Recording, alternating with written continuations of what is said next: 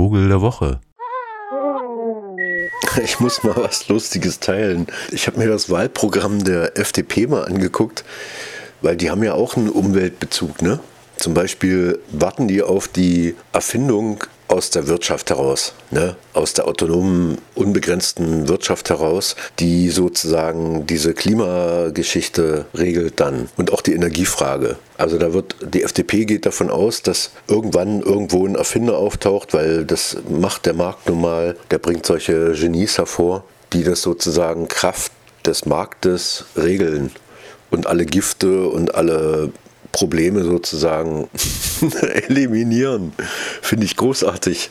Das ist so ein Glaube, also so eine Religion, so eine neoliberale Religion, die ich wirklich faszinierend finde. Also es gibt ja viele dieser Glaubensrichtungen gerade. Also Fridays for Future ist ja auch so eine Glaubensfrage, dass sozusagen Politik, wenn sie denn will, ja, das auch ändern könnte.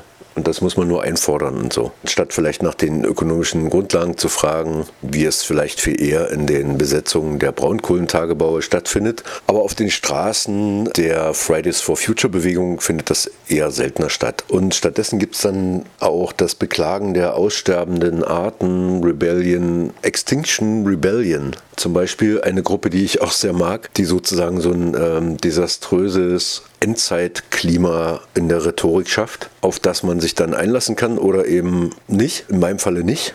Denn das setzt ja auf so ein Lügengeflecht von sich die Sachen nicht näher angucken wollen, sondern so polemisch drüber wegsausen. Und das fetzt natürlich nicht. Also zum Beispiel die Vogelarten auf dieser Welt. Also Artensterben ist ja immer so ein Schlagwort auch, aber irgendwie werden es immer mehr Arten statt weniger. Also es werden viel mehr Vogelarten entdeckt. Jetzt ist das natürlich auch ein Fake, weil diese Entdeckungen beruhen auf genetischen Analysen von ähm, bestimmten Vogelarten, wo sich dann rausstellt, wenn man sich die Gene genauer anguckt, dass die sich schon längst getrennt haben, also keine Unterarten mehr sind, sondern sich schon zu eigenständigen Arten entwickelt haben. Und dann entstehen auf einmal aus unserer heimischen Silbermöwe gleich mehrere große Seemöwenarten. Also als Kind, ne, habe ich das alles noch, war Silbermöwe. Graue Flügel, großer Seemöwe, Silbermöwe. Jetzt Steppenmöwe, Mittelmeermöwe, Silbermöwe.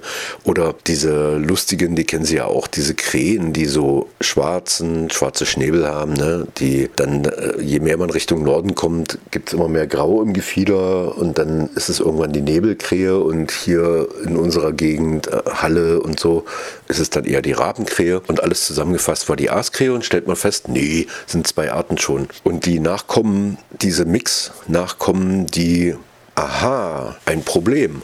In der Biologie habe ich gelernt, im Unterricht in der Schule, dass sozusagen das genau das, die Artendefinition ist. Wenn die Nachkommen also zeugungsfähig sind, dann ist das keine Interspecies-Fortpflanzung, sondern eine Unterartengeschichte. Also ja, wenn die Nachkommen erzeugen können, offenbar stimmt das aber nicht so ganz. Also zum Beispiel, wenn man sich diese Möwen anguckt, genetisch ganz klar drei unterschiedliche Arten und am Geiseltalsee entsteht da wahrscheinlich gerade eine neue Art aus diesem Geschlechtsverkehr der unterschiedlichen Arten. Rätselhaft. Das muss nochmal auf den Prüfstand. Aber spannender, um auf unseren Vogel der Woche zu kommen, ist, dass sozusagen in Südamerika, in Brasilien, Wissenschaftlerinnen und Wissenschaftler herausgefunden haben, dass der Black-Throated Trogon, also der Schwarzkehl-Trogon, Trogon, das sind solche verrückten, bunten Vögel, die immer ganz still sitzen, bis man ganz nah ran ist und dann fliegen sie auf einmal weg und sehen irre schön aus als hätte ein Kind einen tropischen Vogel malen wollen. Vielleicht kennen Sie den Quetzal, wo die Maya ihre Federhauben draus gemacht haben. Das ist so ein Trogon zum Beispiel. Also da gibt es so 20 Arten oder sowas in der Art in Süd- und Mittelamerika. Und jetzt haben Wissenschaftler also herausgefunden, dass dieser Schwarzkehl-Trogon durch diese isolierten Brutgebiete offenbar fünf verschiedene Arten sind. Und damit ist das sozusagen eine neue, eine neue Art wenn man so will. Und die jüngst beschriebene neue Art ist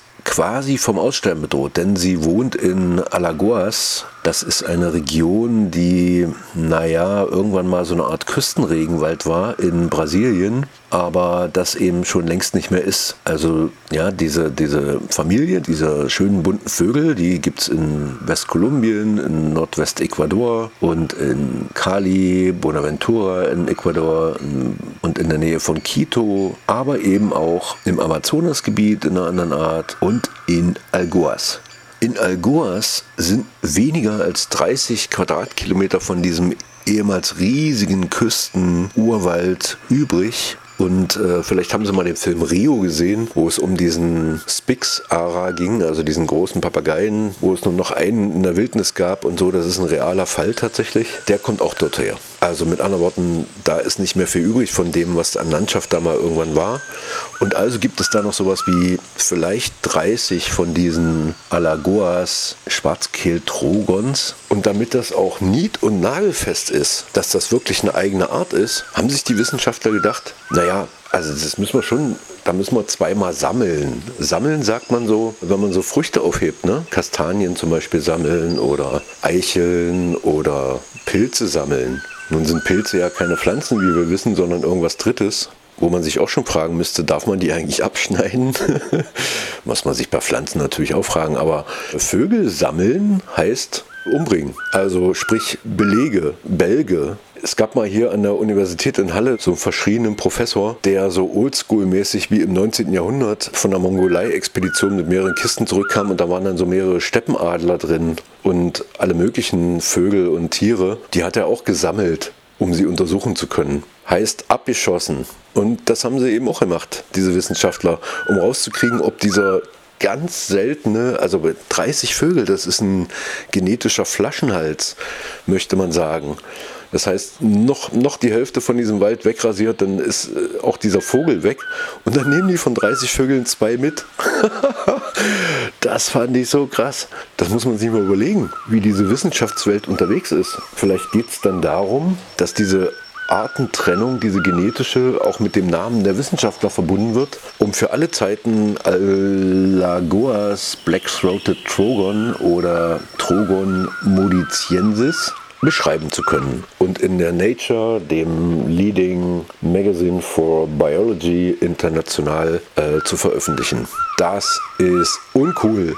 Insofern bin ich fast geneigt, zu sagen, mir ist diese genetische Auftrennung und Beschreibung dieser Vögel sowas von egal. Stattdessen sollte in der Gegend dort eher ein Aufforstungsprogramm stattfinden, statt ein Beschreiben einer Unterart, die jetzt eine Art geworden ist oder sowas. Und damit schließt sich natürlich der Kreis zu solchen Organisationen wie Extinction Rebellion, die eigentlich ja Ähnliches wahrscheinlich auf den Fahnen haben. Ich kenne das nicht so genau, aber vielleicht die falsche Rhetorik benutzen dafür. Also genaues Hingucken, Yes und beschreiben meinetwegen. Und dann Action. Und die sollte bitteschön nicht sammeln heißen, was nichts anderes meint wie, äh, ja, Schmetterlinge, ne? Nadeln, Schmetterlinge, Holzkisten, kleine Papierstreifen, Namen drauf, in irgendwelche Museen verstaubt oder so ein Vogelbalg ausgemessen und beschrieben und aber eben zwei weniger und damit die Chance fürs Überleben dieser Art eher gering. Mein Vogel der Woche ist der,